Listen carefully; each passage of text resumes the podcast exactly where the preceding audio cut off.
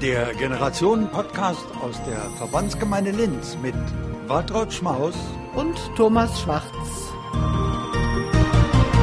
Liebe Waltraud, heute haben wir äh, jemanden da, da könnte man eigentlich auch eine Kochsendung draus machen. Da kommen wir aber später zu. Äh, also eine Suppenkochsendung. aber es ist gar nicht so banal, steckt ganz viel dahinter. Und vor allem ist heute äh, sozusagen der Oktober. Mit dem Oktober-Podcast haben wir ein Jahr Generationen-Podcast aus der Verbandsgemeinde Linz für die ganze Welt äh, unser, unser Jahresjubiläum. Ich finde, alles in allem ist ganz interessant. Die Reaktionen sind ganz positiv, die wir so bekommen. Äh, aber wir wollen uns natürlich auf unseren Gast heute konzentrieren. Frau Dr. Ulrike Kirchhoff ist hier im Studio 3 äh, der Verbandsgemeindeverwaltung, ganz oben im dritten Stock. Könntest du sie bitte vorstellen? Ja, das mache ich besonders gerne, weil wir haben wirklich heute zu unserer Jubiläumssendung einen ganz tollen Gast.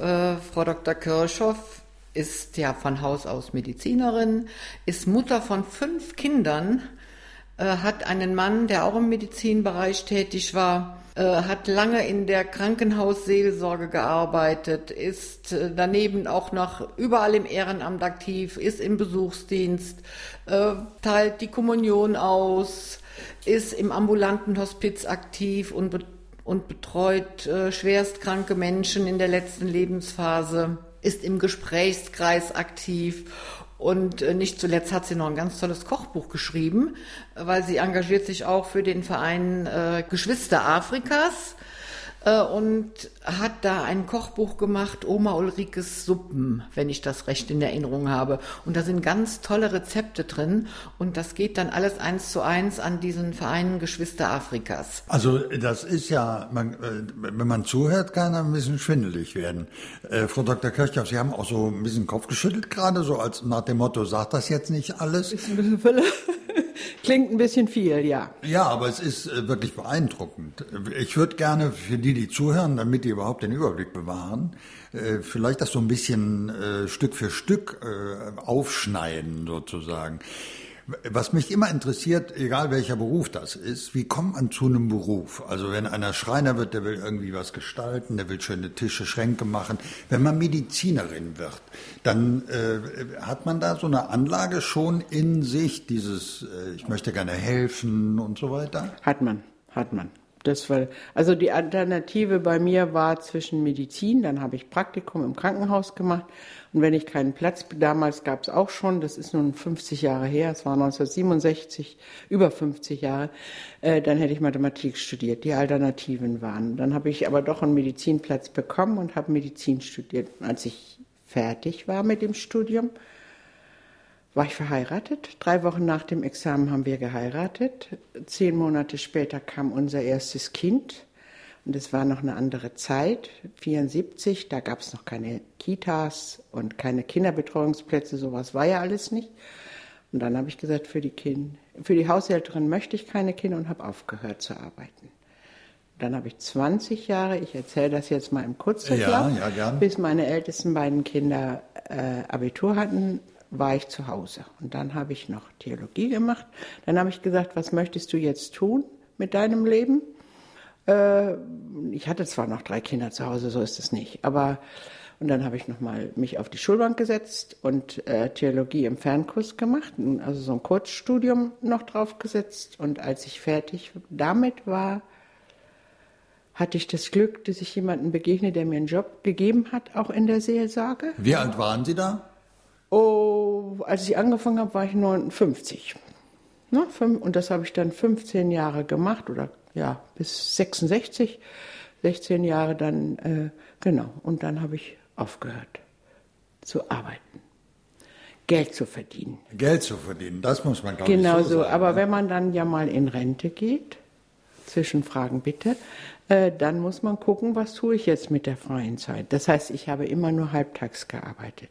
Aber Sie haben im Grunde ja in Ihrer ehrenamtlichen Arbeit, die Sie jetzt schon äh, jahrelang machen, auch während Sie gearbeitet haben, haben Sie ja ehrenamtlich gearbeitet, äh, haben Sie immer irgendwie mit äh, Themen und Menschen zu tun gehabt, die irgendwas mit, äh, äh sagen wir mal, dem großen Bereich, man könnte ja sagen, der Nächstenliebe zu tun ja. haben?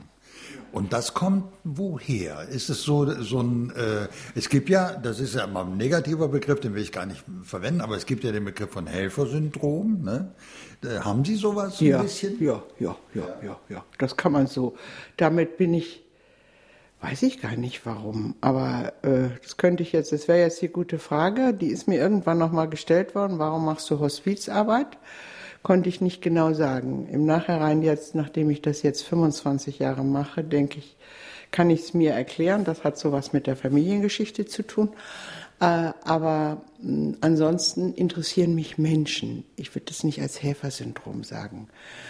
Mich interessieren Menschen, Menschen in all ihren Facetten. Äh, ne? Warum macht man Hospizarbeit? Äh, warum macht man Besuchsdienste? Um Menschen zu begegnen und Menschen in ihren Lebenssituationen wahrzunehmen. Das ist für mich das, warum ich es tue. Egal in welcher Lebenssituation. Auch mit denen Spiele zu machen oder zu lachen. Also es geht nicht nur um Hospizlicht Lebensende, obwohl da auch gelacht werden muss, ganz nebenbei. Äh, Waltraud, du kannst ganz gut erklären, was Besuchsdienste eigentlich bedeuten, für die, die zuhören und gar nicht jetzt mit dem Begriff was anfangen können. Ja, Frau Dr. Kirschhoff geht zu Menschen, die alleine sind, die keine Ansprache haben und schenkt da ganz viel Zeit, hört ihnen zu, unternimmt Sachen mit ihnen, die sie alleine nie machen würden. Und das ist eine ganz tolle Sache. Und das äh, bedeutet, also Sie kennen, wenn Sie zum ersten Mal irgendwo hingehen, kennen Sie die Leute Nein, ja auch nicht. Ich kenne sie überhaupt nicht. Äh, aber da ich, wenn ich sowas übernehme, für mich, das ist etwas, was mich prägt. Wenn ich einen solchen Besuch bei einem Menschen übernommen habe, heißt das, ich mache es regelmäßig. das bedeutet was? Das bedeutet mindestens, also im Allgemeinen einmal die Woche einmal die Woche mindestens eine Stunde. Das heißt, wir lernen uns ja im Laufe der Zeit auch näher kennen. Die fassen Vertrauen zu mir, die erzählen mir von sich, ich auch manchmal von dem, was mir so gerade passiert ist. Und auf diese Art und Weise lernen wir uns ja kennen, fassen Vertrauen miteinander, entsteht ein freundschaftliches Verhältnis. Genau. Äh, das heißt also, Sie äh, gehen in ein fremdes Haus, in eine fremde Wohnung und da ist jemand, der überhaupt keine Kontakte mehr hat oder so gut wie keine Kontakte mehr nach draußen hat. Äh, wie wendet sich denn jemand an den Besuchsdienst? Das ist ja auch eine Frage. Ne? Also wenn ich jetzt alleine da sitze, Waltraud, wenn vor allem wahrscheinlich ältere Leute überwiegend. Ja, das sind überwiegend ältere ja. Leute. Und, und weiß gar nicht irgendwie, ich habe meine Freunde sind verstorben, meine Familie gibt es nicht mehr oder so. Wohin wende ich mich? Also teilweise geht das über die Freiwilligenbörse, da rufen Menschen an äh, und sagen, äh, gibt es nicht jemanden, der mich mal besuchen könnte? Oder häufig sind es auch Nachbarn, die sagen, der Herr XY oder die Frau XY, die ist hier ganz alleine, da ist niemand, gibt es nicht jemanden, ähm, der da mal einen Besuch machen könnte und dann nehmen wir Kontakt auf und schauen dann, ob wir jemanden finden, der da den Besuch machen kann. Es geht auch teilweise über die Kirche noch. Ja, äh, es geht über die Kirche, es geht aber auch zum Teil über, lange habe ich es auch über GH über, den, über einen Pflegest Pflegestützpunkt gemacht. Dort ist auch eine Gruppe, die nennt sich nicht allein. Die wurde vor, auch vor 25 Jahren, in der ich bin. Und wenn die vom Pflegestützpunkt dann in, zu dieser Person gehen, weil sie irgendwelche Pflegemittel bedürfen oder Beratung brauchen, dann empfehlen die uns mit und dann wird so auch mal der Kontakt hergestellt. Also so, ne? also dass man sagt, da gibt es jemand, der hat Zeit ich, also der Hauptfaktor, den wir haben, ist, wir bringen, ich bringe Zeit mit. Und wenn ich jetzt das hier höre, ne, den Podcast, den Generationen-Podcast höre und möchte das gerne machen, brauche ich dazu eine besondere Qualifikation? Wie ist das? Also für den Besuchsdienst, äh, für den Hospiz brauchen Sie besondere Qualifikationen. Das nehmen wir mal raus. Aber für den normalen Besuchsdienst brauchen Sie eigentlich Freude, um mit Menschen Zeit zu verbringen. Mehr nicht. Das ist es. Na, also Sie müssen Menschen gerne mögen, auch Senioren in ihrer, manchmal in ihrer etwas Tüdeligkeit. Ja, also, aber die müssen Sie mögen. Wenn Sie das mögen, sind Sie an der richtigen Stelle. Da brauche ich nichts außer die Freude am Leben und die Freude mit Menschen umzugehen. Mehr nicht. Frau Dr. Ulrike Kirchhoff ist heute unser Gast im Generationen-Podcast. Waltraud, da sind ja viele Stichpunkte, die du ganz am Anfang, als du sie vorgestellt hast, genannt hast. Unter anderem der Begriff der Seelsorgerin. Du bist ja unsere Kümmerin, die Kümmerin der Verbandsgemeinde. Was, was heißt eigentlich Seelsorge? Das ist ja ein relativ alter Begriff, ne? Also die, den Begriff Seelsorge kann Frau Dr. Kirchhoff, glaube ich, besser erklären als ich. Äh, für mich ist Seelsorge jetzt auch sich Zeit für Menschen zu nehmen, sich um Menschen zu kümmern äh, und, und ihnen zuzuhören und ihnen einfach was Gutes zu tun. Aber Frau Kirchhoff wird wahrscheinlich dann eine ganz andere Beschreibung noch ja, haben. Äh, die Frau Kirchhoff hat ja Theologie studiert. Die Frau Kirchhoff äh, war dann etwas, in der, wenn ich in der Krankenseelsorge bin, dann heißt es, ich nehme mir Zeit, ich nehme mir Zeit, auch die äh, gläubigen Bedürfnisse der Menschen zu äh, erfüllen oder zu versuchen, sie zu erfüllen. Das heißt, mit den Menschen zu beten, mit den Menschen zu gucken, wo stehst du, was, wo ist dein Glaubensleben. Das wäre die, die professionelle Seelsorge, wenn Sie so wollen. Ich habe im Krankenhaus immer gesagt, ich bin katholisch, also kann ich kein Priester sein, aber ich bin sowas ähnliches wie Pastoralreferentin, Gemeindereferentin, sowas in der Art. Das wäre die Seelsorge. Aber man kann den Begriff der ist schon irgendwo festgelegt. Aber man kann ihn auch sehr weit fassen, Seelsorge im Sinne von, ich kümmere mich um die Seelen, über das Wohlbefinden der Menschen. Das muss nicht unbedingt immer, das war auch in der Seelsorge im beruflichen Umfeld nicht unbedingt immer, dass ich als erstes sage, wir beten jetzt. Ambulantes Hospiz war auch so ein Stichwort. Ähm, wir haben, äh, das muss man ja immer wieder wiederholen, für die, die den Podcast jetzt zum ersten Mal vielleicht hören, aber wir haben ja hier schon wirklich beeindruckende Gäste gehabt. Waltraud, da ging es unter anderem auch um äh, Hospiz- und Palliativarbeit, um den Verein, der sich hier bemüht und erfolgreich bemüht hat, eine Station am Krankenhaus in Linz zu errichten. Ähm, da bitte ich auch nochmal um, das ist ein bisschen heute wie eine Nachhilfestunde, äh, bitte ich auch ein bisschen um eine Erklärung. Was bedeutet ambulantes Hospiz? Ambulantes Hospiz bedeutet eigentlich das, was es heißt, eine ambulante äh, Begleitung im häuslichen Umfeld. Das ist also kein stationäres Hospiz, wo Leute dann leben, sondern sie sind zu Hause in ihrem Umfeld oder sind in einer Senioreneinrichtung und werden da ambulant durch Helfer betreut. Äh, da gibt es äh, fest angestellte Mitarbeiter, aber es gibt auch viele ehrenamtliche Helfer, die eine spezielle Ausbildung gemacht haben und dann mit schwerstkranken Menschen die letzte Zeit verbringen. Richtig, genauso würde ich das auch beschreiben. Genau so. Also es ist auch ein Stück Beratung, wenn jemand so in die letzte Lebensphase kommt, dass die Hauptamtlichen beraten, was man noch gebrauchen kann, wie Pflegebett und, und, und. Es, na, also, aber wir als Ehrenamtliche, auch da ist wieder der Faktor, wir bringen ihnen Zeit, wir begleiten die, die, die sich verabschieden, aber auch die, das familiäre Umfeld, also die Ehefrauen oder Kinder, wie auch immer, weil das ist eine Situation, diese letzte Lebensphase, die, äh, die man ja nicht so häufig erlebt. Also jeder macht sie nur einmal durch in seinem Leben und auch Angehörige, wenn der Vater oder Mutter stirbt, es gibt nur einen Vater und eine Mutter, die ich im, zum Abschied begleiten möchte. Also insofern äh, braucht man da manchmal einfach Unterstützung. Jemand, der da ist und der eine Ahnung hat, wie es läuft und der dann sagen kann, so wie es ist, wie es ist, ist es normal. Sie brauchen keine Angst zu haben, so. Ne? Aber das ist ja alles, äh, wenn ich mir vorstelle, dass ich das jetzt machen würde, was Sie da alles machen, ja, also Chapeau dafür, dann äh, ist es so, dass ich mir vorstelle, dass es auch anstrengend ist, dass man ähm, traurige Dinge mit nach Hause nimmt äh, oder dass man, äh, weiß ich nicht. Aber es ist äh, intensiv, intensives Leben pur. Also für die ganz traurigen Dinge haben wir Supervision, wo wir sowas nochmal wieder erzählen können. Aber ansonsten ist es intensives Leben pur. Es wird auch gelacht in diesen Momenten. Ne? Also wenn es den Menschen einigermaßen gut geht, dann haben wir auch mal lustige Situationen. Und es ist intensives Leben pur. Das ist, wie Waltraud Schmort schon mal gesagt hat, äh, Sterbebegleitung ist auch Lebensbegleitung. Das ist keine Sterbebegleitung. Das, ich äh, empfinde das als Lebensbegleitung, weil die Leute, die leben ja, die sind ja nicht tot. Die leben und äh, sollen diese letzte Phase ihres Lebens auch bewusst auch genießen. Ja, und bewusst erleben.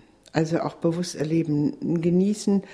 Äh, genau, also sich, sich wohlfühlen, sich aufgenommen erleben, sich respektiert erleben, das sind so die, äh, ne, die Dinge, die, die wichtig sind und die da, äh, die, was, warum wir das machen. Also du machst es ja auch, also warum wir das machen, ist einfach, äh, also ich habe jetzt meine letzte Begleitung, äh, die ist verstorben am Sonntag, da bin ich eigentlich nur hingegangen, weil der Sohn sich um seine Mama gekümmert hat und er brauchte jemanden einmal die Woche, um zu reden, weil er nicht rauskam.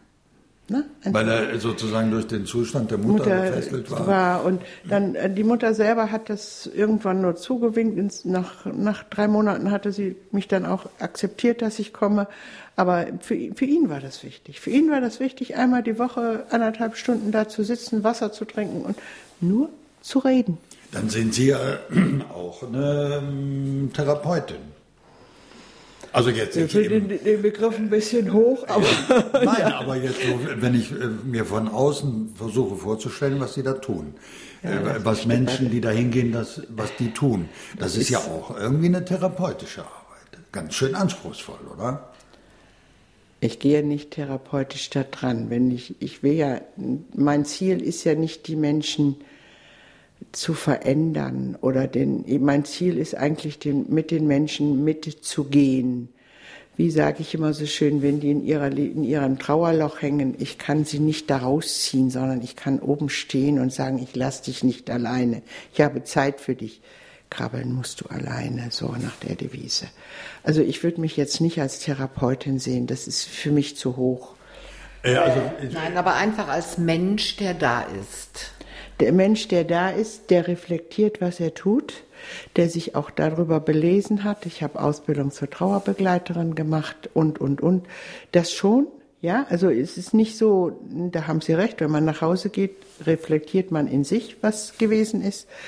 Aber mehr nicht. Mehr nicht, Punkt. Ganz schön. Ähm ja, aber so genau das ist es. Mhm. Aber jetzt gibt es ja noch eine ganz andere Seite. Ne? Also der, das, äh, ich bin, wir sind zu sechs Geschwistern groß geworden. Sie haben fünf Kinder.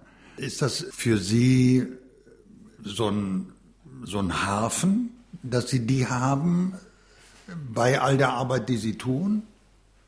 Meine Kinder jetzt äh, leben mindestens 120 Kilometer weg, der nächste, ne, der nächste. Das heißt, die sind äh, alle weit verstreut in Deutschland. Das ist ja schon mal etwas. also insofern, und die leben ihr eigenes Leben. Und das ist gut so. Na, ich, wir besuchen uns viel. Es ist schon mm, die Erziehung meiner Kinder und dass meine Kinder so geworden sind, wie sie jetzt sind, ist für mich auch etwas, was mein Leben bereichert hat und was für mir, wo ich sage, das war meine Hauptlebensleistung. Das andere ist das Tüpfelchen auf dem i. Die zu normalen Menschen keinen abgestürzt oder sonst wie haben, ja, ja. Ne, das so hingekriegt zu haben und immer noch Kontakt zu allen zu haben, zu allen Fünfen mit Schwiegerkindern und Enkeln. Das ist die Lebensleistung. Das andere ist das Tüpfelchen auf dem i.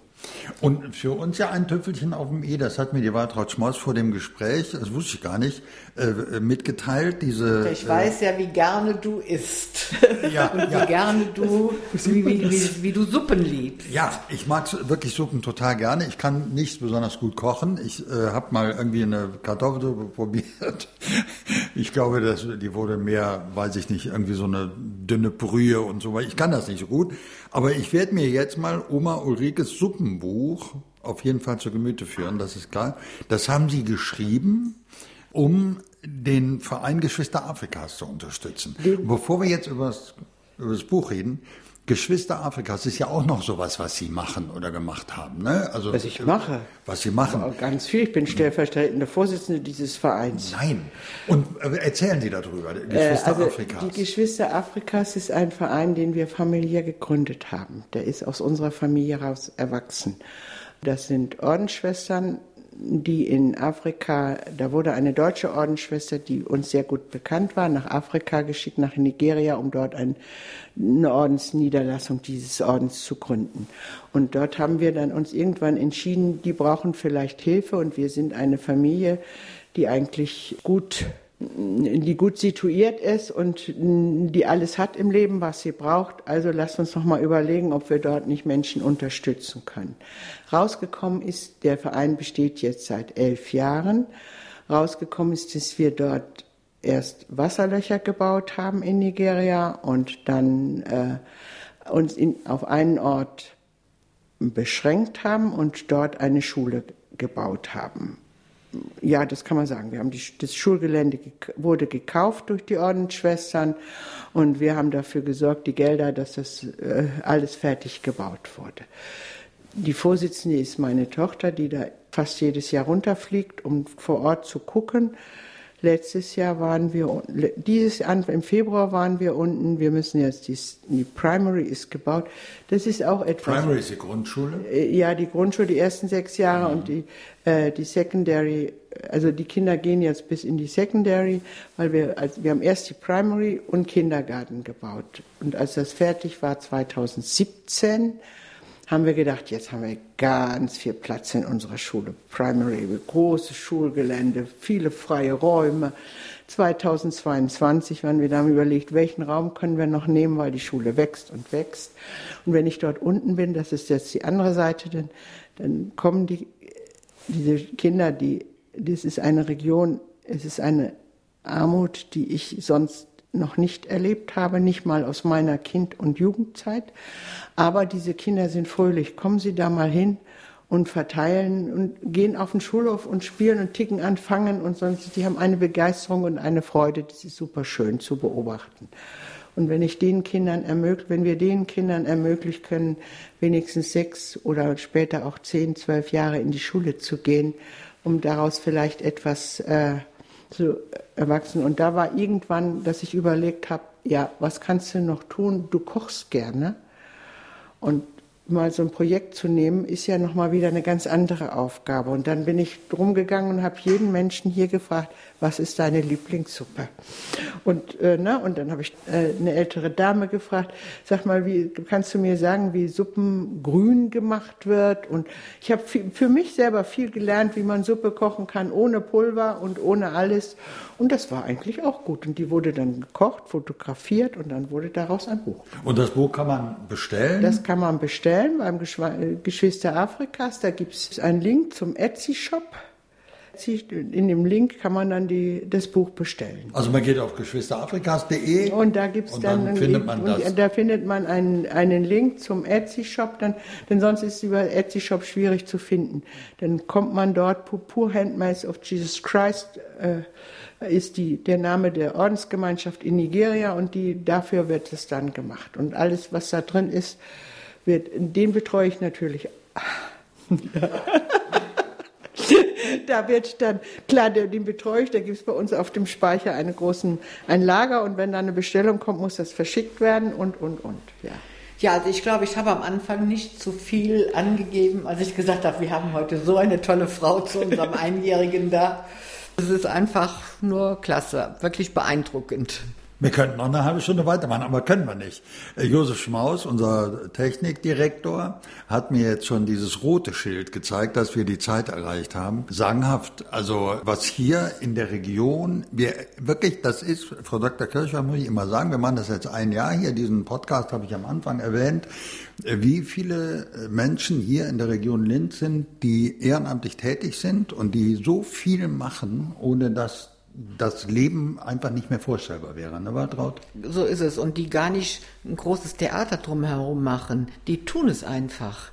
Die tun es, die brauchen, ich kann das gar nicht beschreiben, ne? die müssen nicht hochgelobt werden und sonstige Geschichten, die machen es einfach, als wäre es das Natürlichste von der Welt und das ist das Schöne hier. Bedanke mich, wir bedanken uns sehr, sehr herzlich bei Ihnen. Dr. Ulrike Kirchhoff war zu Gast heute im Generationenpodcast der Verbandsgemeinde Lind, dem einzigen übrigens weltweit, der in der Verbandsgemeinde ausgestrahlt wird. Bedanken uns sehr herzlich bei Josef Schmaus natürlich. Walter, es war mir wieder ein Fest mit dir heute. Und wir hören uns dann ja nächsten Monat wieder, oder? Wir hören uns nächsten Monat wieder und dann frage ich dich, welche Suppe du ausprobiert hast. Mach's gut. Tschüss. Tschüss.